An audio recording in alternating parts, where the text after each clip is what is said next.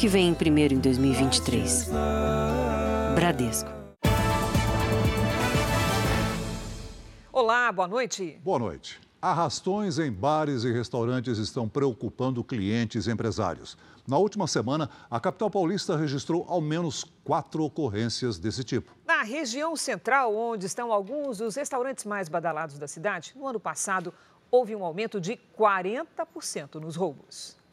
Em 40 segundos, a quadrilha invade o restaurante e rouba os pertences dos clientes e da funcionária. São três pessoas. Primeiro, um homem entra e começa a abordagem. Depois, uma mulher vai para a mesa enquanto o rapaz assalta a garçonete.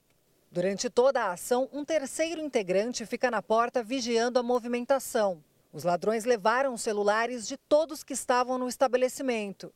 Esse homem, que não quer se identificar, trabalha em um restaurante na região.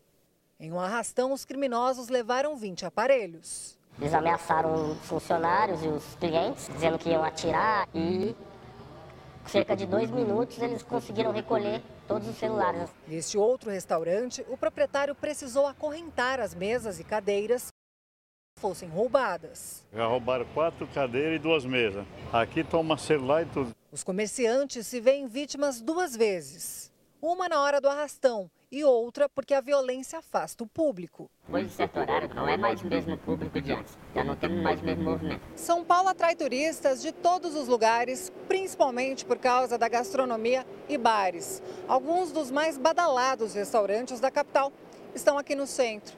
Mas todos que passam por essas ruas, turistas ou não, têm um sentimento insegurança. A gente vem para um lugar para passear e tem medo de sair de dentro do hotel. A gente pensa duas vezes em que rua que passa, né? Então a gente vem com a bolsinha aqui presa na frente, mas dependendo do horário não vale a pena não. É muito perigoso. O número nessa região de roubos subiu 40% no ano passado, se comparado com 2021. Na visão desse especialista, o centro da capital tem um ambiente perfeito para esse tipo de crime.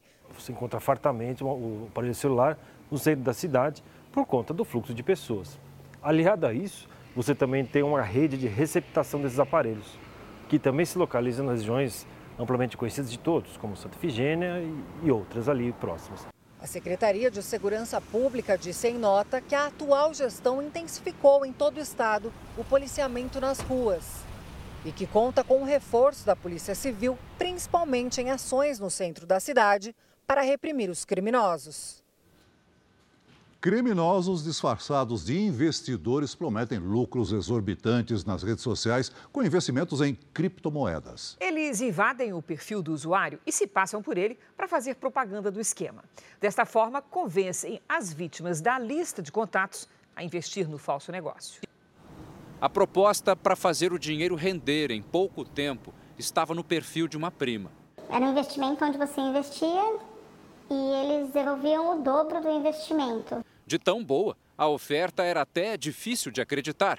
Mas como estava na página de uma pessoa de confiança.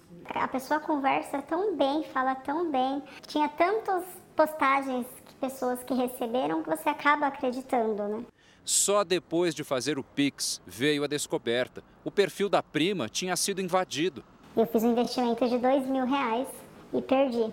Uma página aqui, outra ali na rede social. Aí, de repente, alguém que você acha que conhece fala sobre como ganhar dinheiro rápido e fácil. Olha, cuidado, é exatamente isso que golpistas têm feito. Eles se passam por amigos para conquistar a confiança. Aí vem com essa história de que vão ajudar a ter muito lucro. Isso aí é mentira, isso aí é golpe.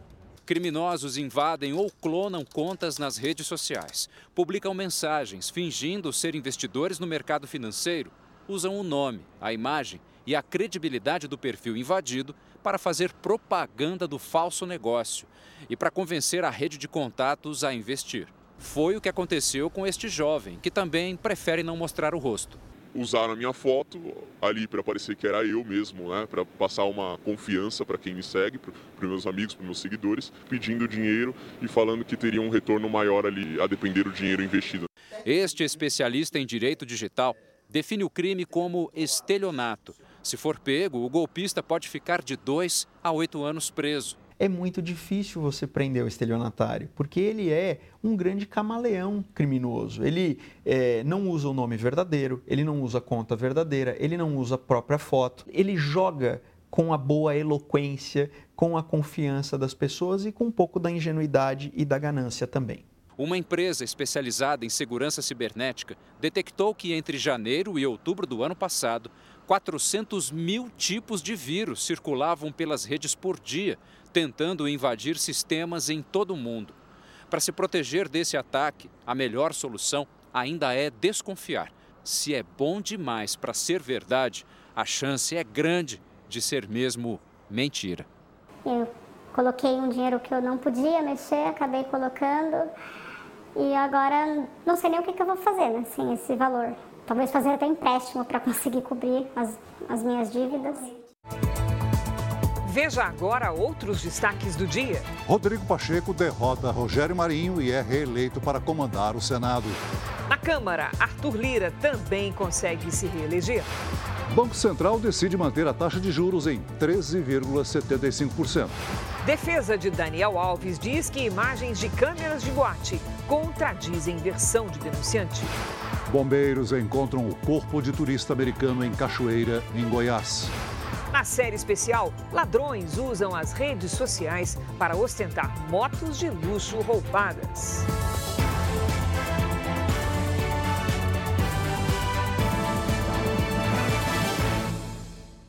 Oferecimento: cartões Bradesco, muito mais benefícios.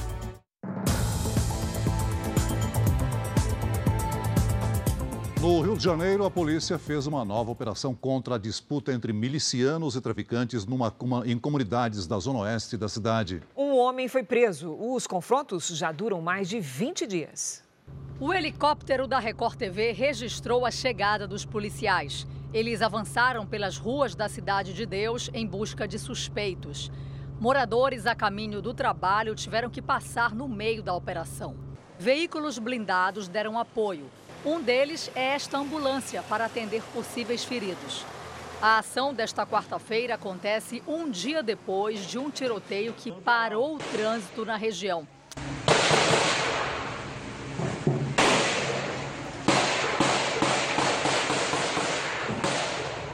Motoristas tiveram que voltar pela contramão. Algumas pessoas tentavam se esconder atrás dos carros. Apesar do intenso confronto, ninguém ficou ferido. De madrugada, mais tiroteio durante uma invasão à Vila Sapê, também na Zona Oeste. Traficantes teriam expulsado milicianos e começado a venda de drogas na comunidade. Pode dar, é maconha, da vila. Os confrontos nas comunidades da zona oeste do Rio se intensificaram nos últimos 20 dias. Desde então, a polícia tenta identificar os principais chefes das quadrilhas envolvidas no conflito. Um deles foi preso hoje. A investigação aponta que ele seria o responsável por planejar as tentativas de invasão da milícia. Gabriel Lima dos Santos estava escondido na casa da namorada. Ele foi baleado depois de atirar contra os policiais e precisou ser levado para o hospital. Um fuzil, carregadores e munição foram apreendidos. Essa prisão vai diminuir o ímpeto desses criminosos que estavam participando dessas guerras. Depois de cinco dias de buscas, os bombeiros de Goiás encontraram o corpo do turista americano que foi arrastado pela correnteza em uma cachoeira. Bombeiros percorreram cerca de 10 quilômetros do rio São Miguel. As chuvas intensas dificultaram os trabalhos. O corpo do turista americano foi encontrado a menos de 500 metros de distância do local de onde tinha desaparecido. Estava preso numa pedra, na base de uma queda d'água de quase 40 metros de altura. Desde o dia que ele desapareceu, as condições climáticas não eram favoráveis. As chuvas continuavam, o risco de ter nova cabeça d'água existia e sem falar na própria visibilidade da água, que estava suja, com detritos, e isso dificultava a visibilidade. Raul Jimenez tinha 30 anos. Ele estava com outros quatro estrangeiros numa cachoeira na cidade de Alto Paraíso, na Chapada dos Veadeiros. Eles foram surpreendidos por uma cabeça d'água, quando o nível da água sobe rapidamente por causa de chuva na cabeceira. Apenas ele foi levado pela correnteza. Bombeiros tiveram que instalar um rapel para chegar até o local onde o corpo foi localizado.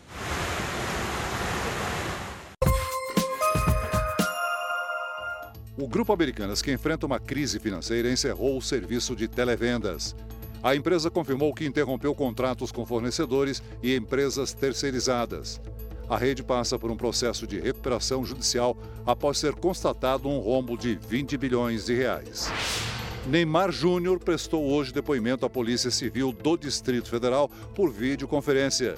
O jogador é testemunha numa operação que apura crimes de extorsão, agiotagem e lavagem de dinheiro. Segundo a polícia, ele comprou joias de um dos investigados.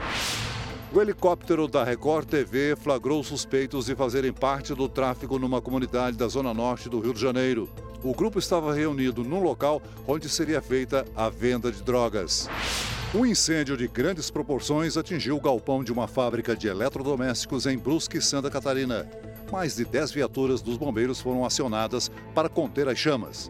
Ninguém ficou ferido. O Tesouro Nacional anunciou um novo tipo de investimento para quem deseja planejar a aposentadoria. É uma renda extra aos pagamentos do INSS. No início da carreira de publicitário, o foco do Rafael estava no desafio de cada dia. O meu foco realmente era no agora, era fazer cursos, era melhorar minha renda, me tornar um profissional competitivo, né? Aquela coisa do jovem que começa a trabalhar. Todo mês ele põe uma parte do salário na poupança só não anda muito satisfeito com o rendimento. Me parece mais uma forma de ter certeza que o dinheiro está lá do que de ver ele se multiplicando, né? O caminho até a aposentadoria é longo. E quanto antes a gente der o primeiro passo num planejamento financeiro, maior a chance de chegar lá na frente preparado. Se com o benefício do INSS não vai dar para manter o mesmo padrão de vida, o jeito é tentar economizar e fazer o dinheiro render ao longo do tempo. Existem muitas opções de investimento, mas saber o que escolher pode ser complicado para muita gente. O novo título do Tesouro Direto foi criado para ser uma alternativa simples, complementar à aposentadoria. O investimento é em títulos do governo federal que garantem correção pela inflação, mais juros em torno de 6% ao ano. No site tesourodireto.com.br barra renda mais, é possível fazer uma simulação. O investidor informa a idade atual, por exemplo, 30 anos, quando pretende se aposentar, digamos aos 65, e quanto pretende receber todos os meses daí para frente, durante 20 anos. Por exemplo, 4 mil reais. Também informa que pode aplicar imediatamente. O mínimo é 30 reais, mas vamos simular com mil reais. O sistema estima que para receber a renda extra de 4 mil reais por 20 anos, vai ser preciso investir até lá 122 reais a cada mês. O dinheiro pode ser resgatado antes do prazo, mas nesse caso o imposto de renda fica mais pesado e os rendimentos podem ser menores do que o previsto. Alerta esse educador financeiro. O ideal é ter disciplina para fazer o patrimônio crescer até a hora de aproveitar a aposentadoria. Quando eu guardo dinheiro para minha aposentadoria, eu estou pensando em longevidade, estou pensando lá longo prazo. Eu preciso ter a disciplina e eu preciso ter esse respeito a esse tempo. O Rafael já fez a simulação e acha que o investimento pode valer a pena. Quando eu penso que alguém pode olhar para mim e dizer esse cara é muito velho para o emprego, isso realmente me assustou e me fez pensar que eu tenho que ter estratégias. No noticiário internacional, o FBI, a Polícia Federal Americana, fez uma operação numa casa de praia do presidente Joe Biden em busca de documentos confidenciais. É a terceira vez que agentes do FBI fazem buscas em propriedades ligadas ao presidente. Hoje, o alvo foi uma casa de praia de Joe Biden em Rehoboth Beach, estado de Delaware. Advogados do presidente disseram que Biden coopera com a investigação e até dispensou a exigência de um mandado judicial. A procura é por mais documentos que possam ter informações confidenciais. Os protocolos de segurança determinam que, ao fim de um mandato, papéis desse tipo sejam entregues ao Arquivo Nacional. A propriedade vasculhada hoje já havia sido revistada pela própria equipe jurídica de Biden e nada foi encontrado. Em novembro, a própria equipe do presidente anunciou ter encontrado documentos confidenciais em um escritório usado por Biden em Washington quando ele ainda era vice-presidente. Logo depois, agentes do FBI encontraram mais documentos em uma outra propriedade de Biden. No ano passado, o ex-presidente Donald Trump teve uma de suas casas na Flórida revistada pelo FBI. Os agentes encontraram milhares de documentos alguns deles classificados como ultra secretos. Por isso, Trump foi processado pela justiça. Aliados do ex-presidente pedem que o mesmo rigor seja aplicado a Joe Biden.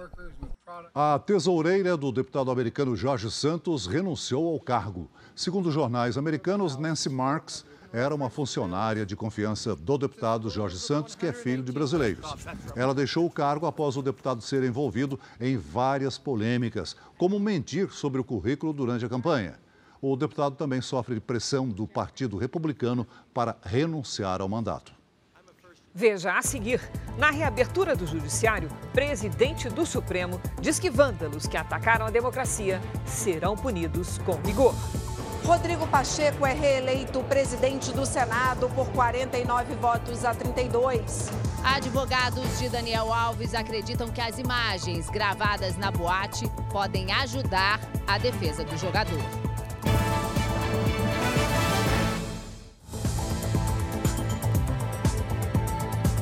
O Supremo Tribunal Federal abriu hoje o ano judiciário. O evento teve esquema de segurança inédito e a presença do presidente Lula. A esplanada dos ministérios foi fechada e policiais ficaram posicionados em todas as vias de acesso ao local. Blindados e viaturas protegeram cada prédio. Antes dos discursos, um vídeo mostrou como foi a reconstrução do plenário depois dos atos de 8 de janeiro. A presidente da corte, Rosa Weber, discursou contra os ataques que destruíram o prédio não destruíram o espírito da democracia. Não foram e jamais serão capazes de subvertê-lo, porque o sentimento de respeito pela ordem democrática continua e continuará a iluminar as mentes e os corações dos juízes desta Corte Suprema.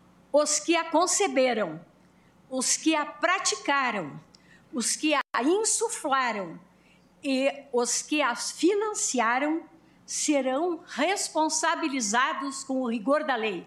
A fala da presidente Rosa Weber foi referendada por todos os demais integrantes da corte.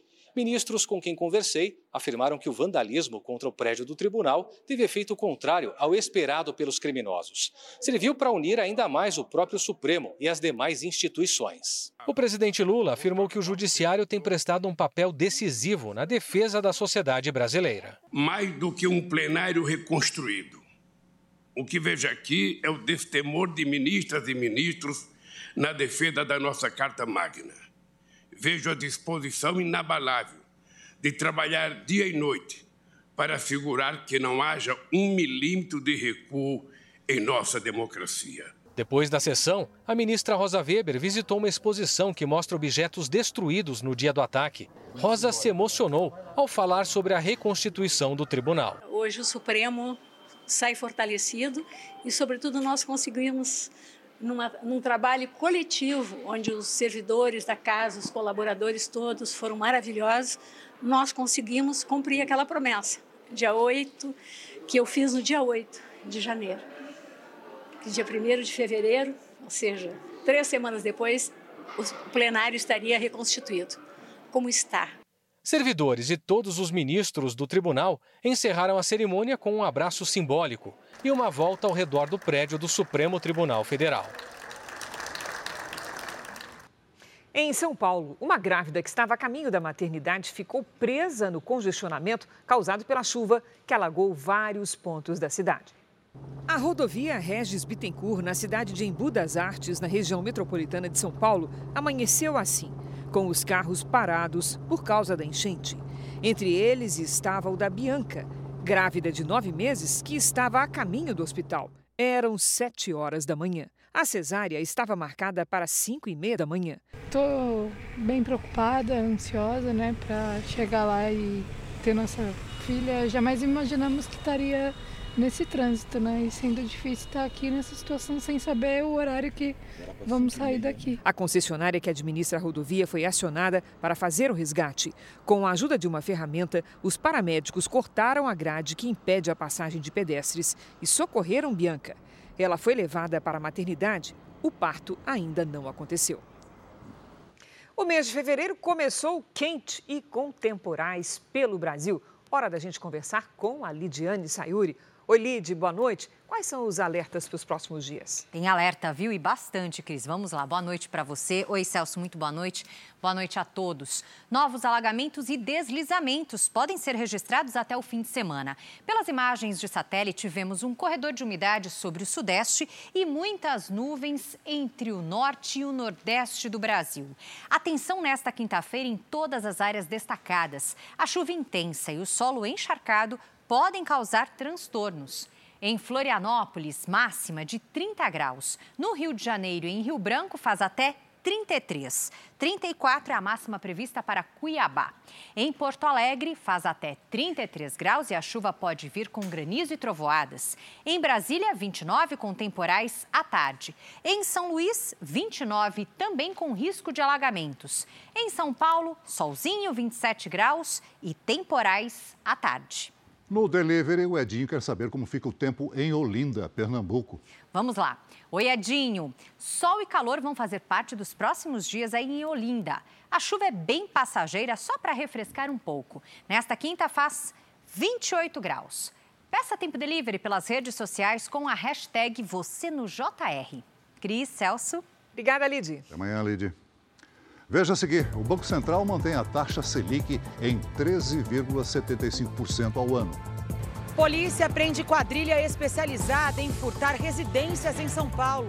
Menor de 16 anos faz parte do bando. A ostentação dos ladrões nas redes sociais e a violência nos roubos que envolvem as motos de luxo, na série especial.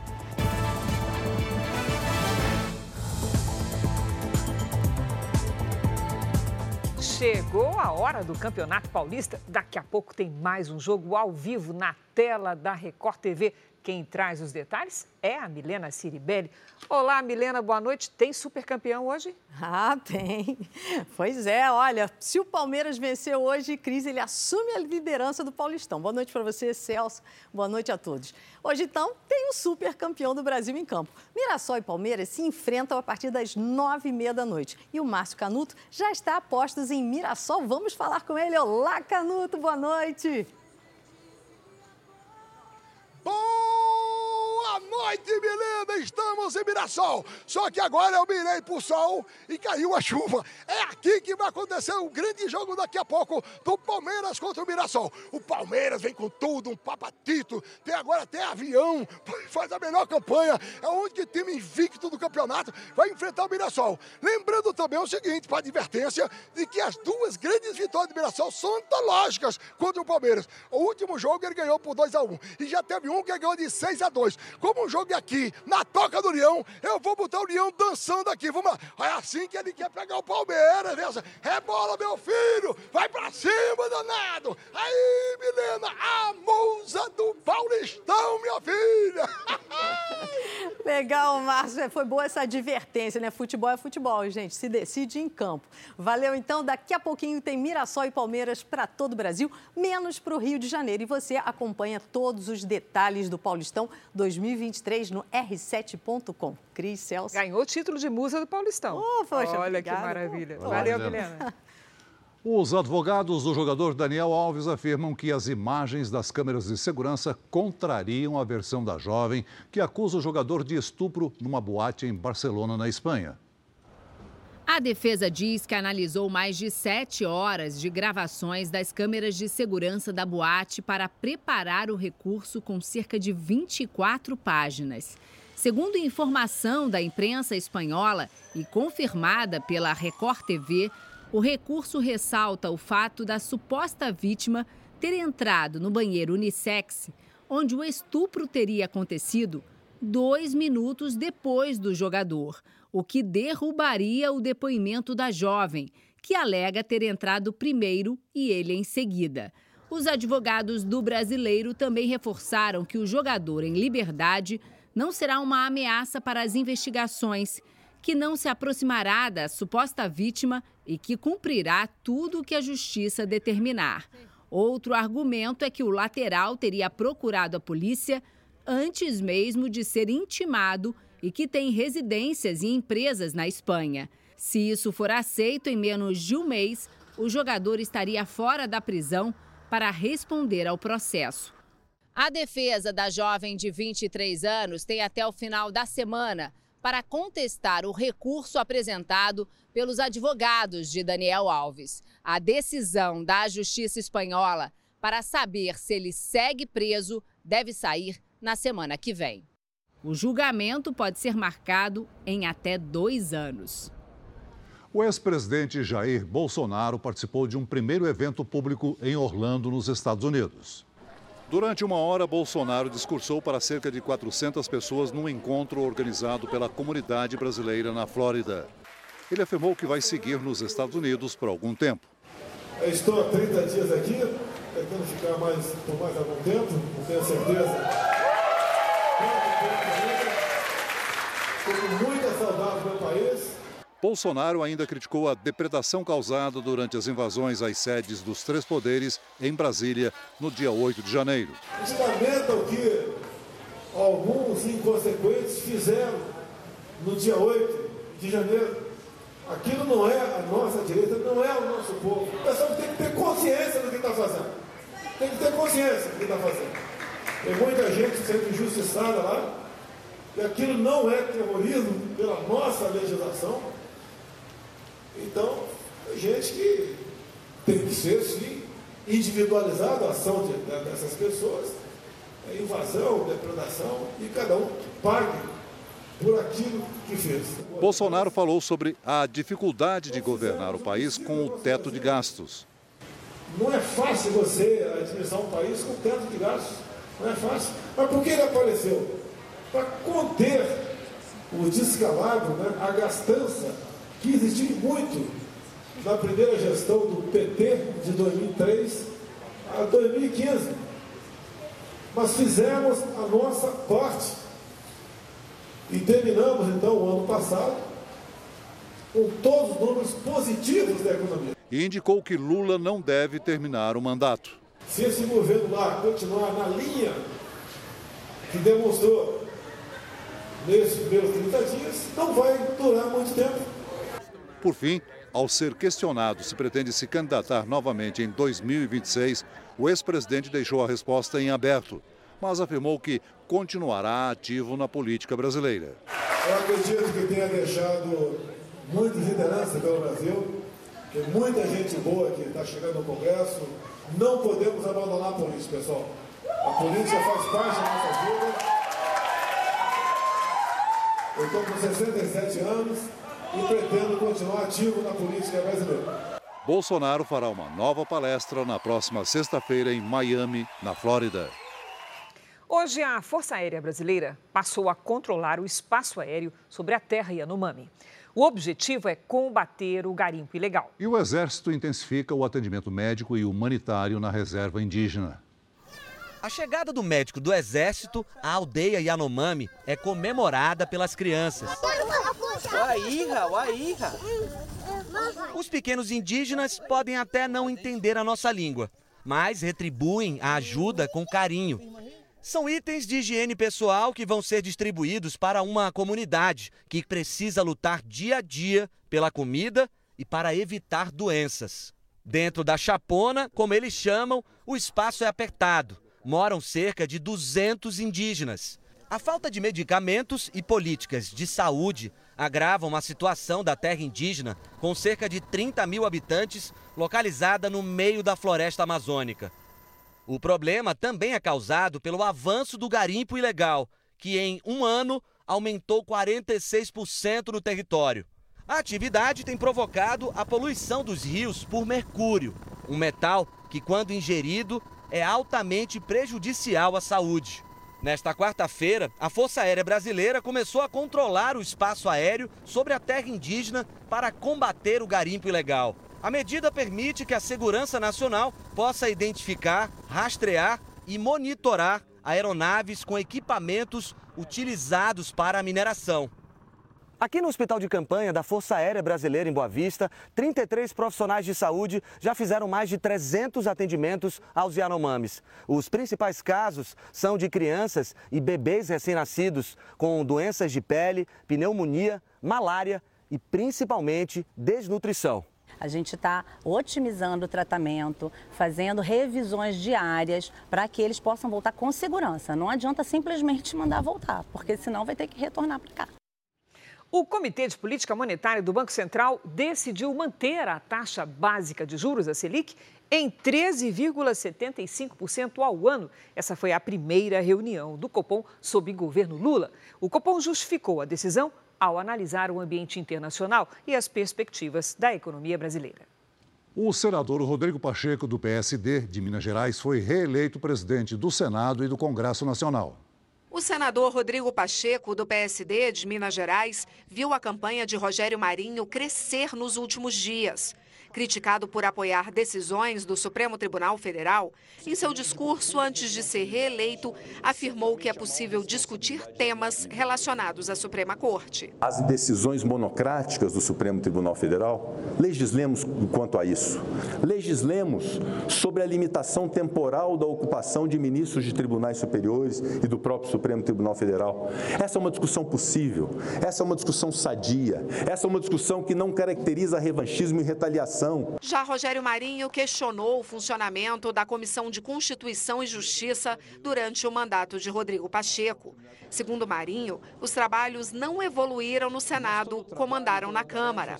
Ele recebeu o apoio da ex-primeira-dama Michele Bolsonaro, que esteve no Senado para ajudar nas negociações a favor da candidatura.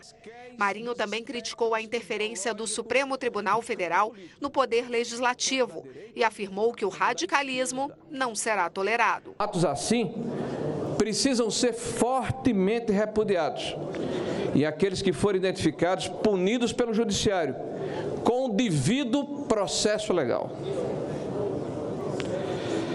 A democracia é a nossa bandeira, senhor presidente, e une todos que a professam, independente de suas convicções políticas e cores partidárias.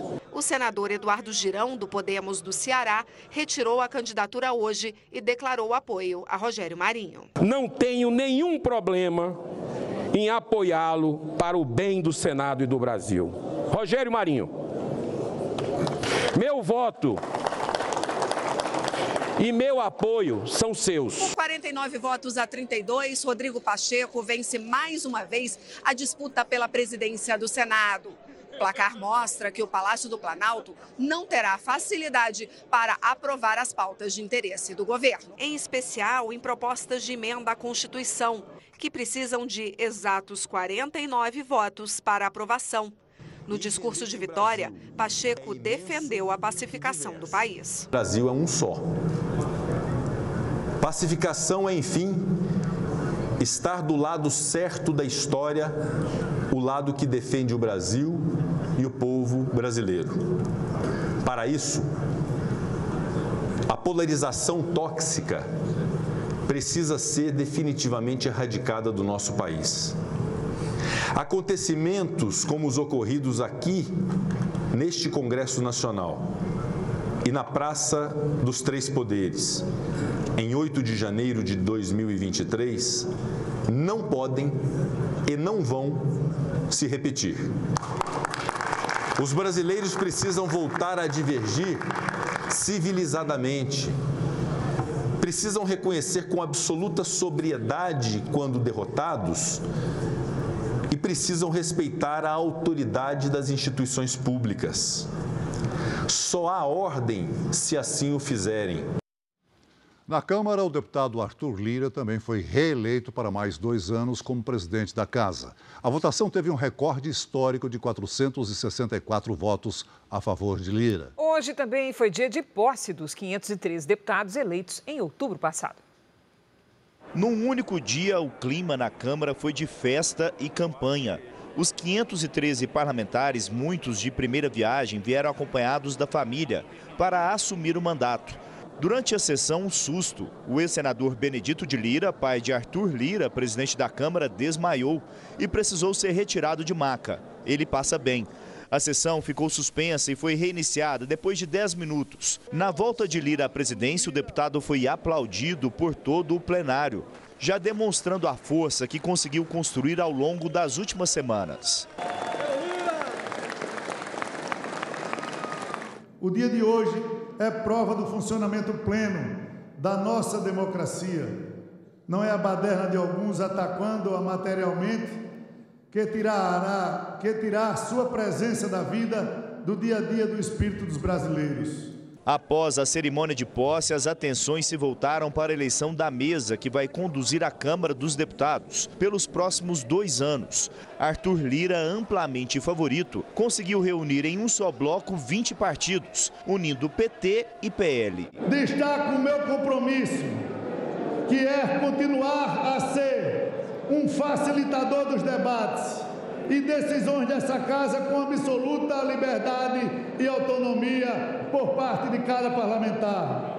Além da presidência, a mesa diretora é composta por duas vice-presidências e quatro secretarias. O deputado Marcos Pereira, do Republicanos, será o primeiro vice-presidente e destacou que o trabalho da Câmara será a defesa de pautas importantes para o país. Podem esperar é, imparcialidade, pode esperar independência, defesa do parlamento, defesa da democracia, podem esperar um Congresso com vontade de fazer reformas, especialmente a reforma tributária, que é a principal, a mãe de todas as reformas.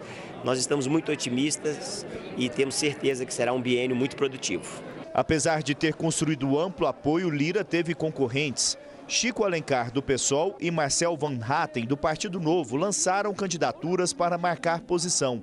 Todo o dia na Câmara foi acompanhado de perto pelo ministro do governo Lula, responsável pela articulação política. Alexandre Padilha sabe que, com um parlamento de maioria conservadora, deve ter dificuldades para aprovar alguns projetos, mas destacou a importância do diálogo. Independente do resultado das eleições, tanto na Câmara quanto no Senado, vocês possam ter certeza absoluta que o governo vai ter a melhor relação institucional. A era de fuzilar a oposição, a era de criar conflito com o Congresso Nacional acabou. Nós queremos uma relação de muito diálogo. Líderes de diversos partidos com quem eu conversei defendem que a reforma tributária seja a prioridade aqui na Câmara.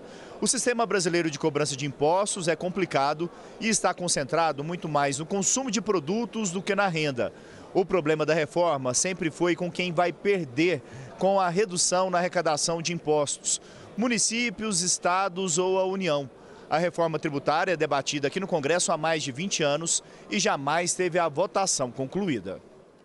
Em São Paulo, cinco jovens foram presos hoje pela polícia, suspeitos de assaltar residências em bairros de alto padrão da cidade. A, a tranquilidade do grupo durante as ações surpreendeu a polícia.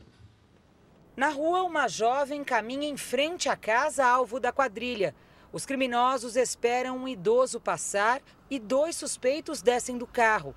Eles arrombam um portão. Um quarto ladrão entra em seguida. Já dentro da casa, uma das mulheres toma a frente. É ela quem quebra a fechadura da porta. Neste bairro, vizinho ao furto anterior, a quadrilha age do mesmo jeito. Primeiro, a menor desce do carro e toca a campainha para ter certeza de que não há ninguém em casa, antes do bando invadir o imóvel. Nesta outra gravação, os suspeitos são flagrados já dentro da garagem.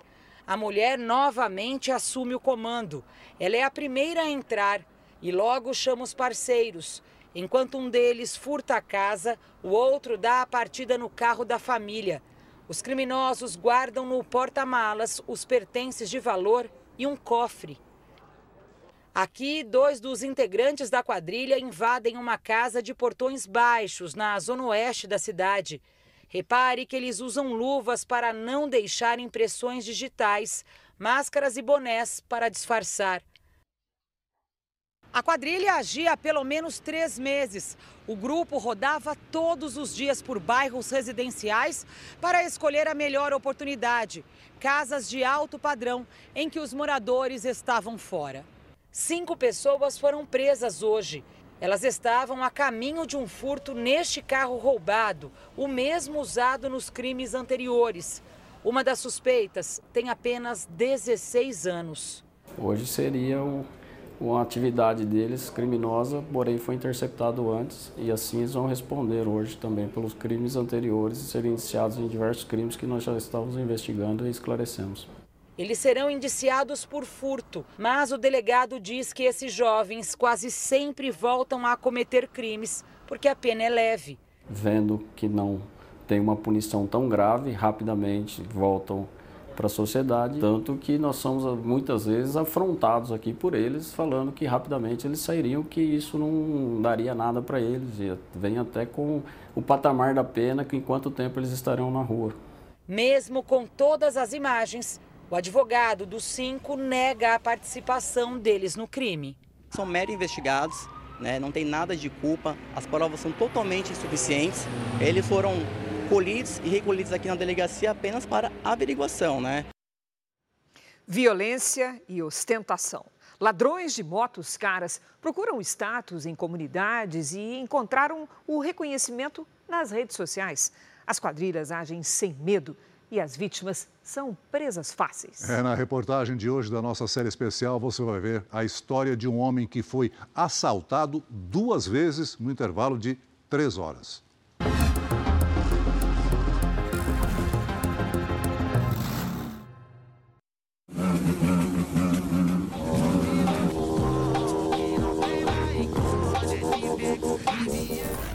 Motocicletas potentes e caras. Alta velocidade e exibicionismo. Editados com músicas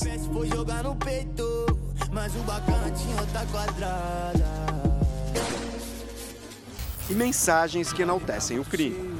Aqui não dá pra ficar. Todas essas imagens mostram motos roubadas guiadas por ladrões. Existem páginas nas redes sociais destinadas a esse tipo de publicação. Algumas postagens são de motos escondidas no meio do mato. Gente. Esta, recém-lançada no Brasil, custa cerca de 140 mil reais. Assim como as pequenas, as motocicletas grandes são usadas pelas quadrilhas para realizar outros crimes e também para a venda de peças, geralmente por encomenda.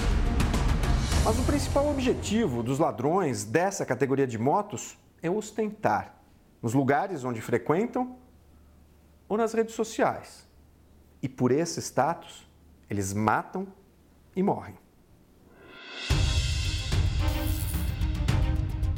Quando matam, são exaltados. Quando morrem, homenageados. Quando um, um ladrão de moto morre, ele vira lenda. Ele é conhecido como é, pirata do asfalto. Então, assim, ele é considerado como rei na comunidade. Depois de ter a moto roubada, este empresário começou a pesquisar as redes sociais em que os ladrões se exibem. O veículo era rastreado e foi encontrado pelo seguro uma hora e meia depois. Tempo suficiente para os criminosos gravarem vídeos com a moto dele. Nesse período que eles ficaram com a moto, eles fizeram o que eles quiseram com a moto. Não sei se Deus tempo deu para fazer um assalto ou algo do tipo, né? Mas nisso eles postaram na rede social deles, não só uma vez, como várias vezes depois. Os roubos são sempre violentos. Calma aí, cara! Um movimento errado que você tivesse feito? Eu não estaria aqui hoje para contar, falar o que eu vivenciei e o que eu sinto hoje de trauma. Então, assim, é muito desesperador. Só quem passou e tem uma moto de luxo, como colocar assim, uma moto de passeio, que você usa no final de semana para você viajar, que passou por isso, sabe muito bem o que eu estou falando. Qualquer reação é perigosa, mesmo quando dá certo.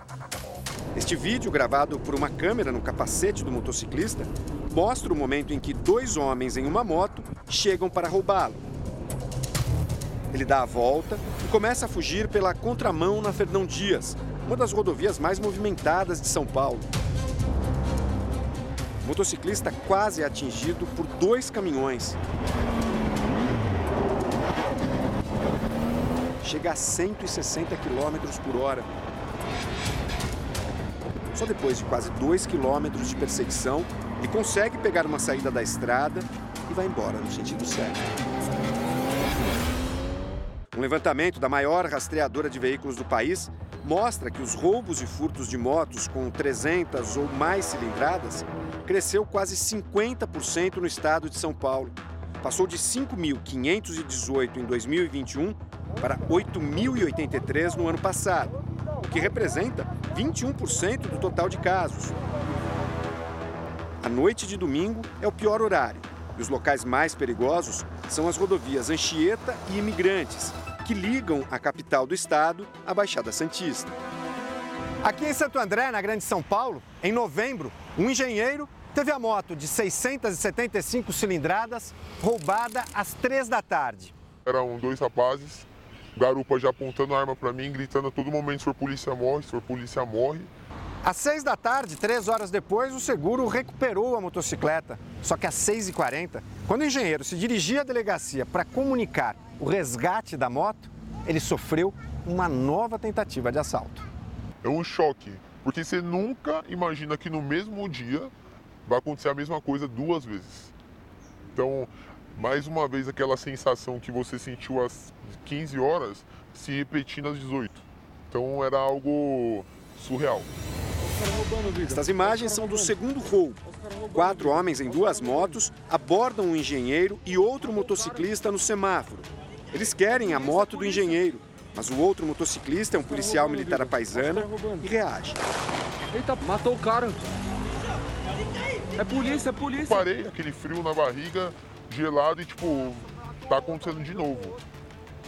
Aí eu escutei o, o sai. Minha moto caiu de lado, eu escutei o primeiro disparo.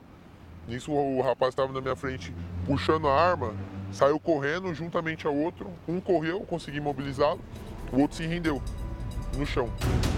Um assaltante morreu, outros dois foram presos, um deles ferido. O quarto ladrão conseguiu fugir. Acho que dentro da, da comunidade tem essa coisa de poder, de, de, de ostentar, de, de, de certa forma, ter um, um, uma relação dentro da comunidade de, de é, superioridade, enfim, de demonstrar poder. Status. Status.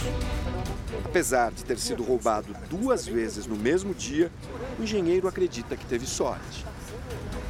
Cara, 100%. Porque pela violência que foi o primeiro quanto o segundo, eu não saberia o que poderia ter acontecido. Já o prazer de guiar a moto nunca mais foi o mesmo. A liberdade me deu lugar ao medo. O Jornal da Record de hoje termina aqui. Essa edição na íntegra e também a nossa versão em podcast estão no Play Plus e em todas as nossas plataformas digitais. E à meia-noite e meia tem mais Jornal da Record. Fique agora com a novela Jesus. E em seguida, Mirassol e Palmeiras se enfrentam no Paulistão 2023. E depois do jogo tem Quilos Mortais. Ótima noite para você. Boa noite.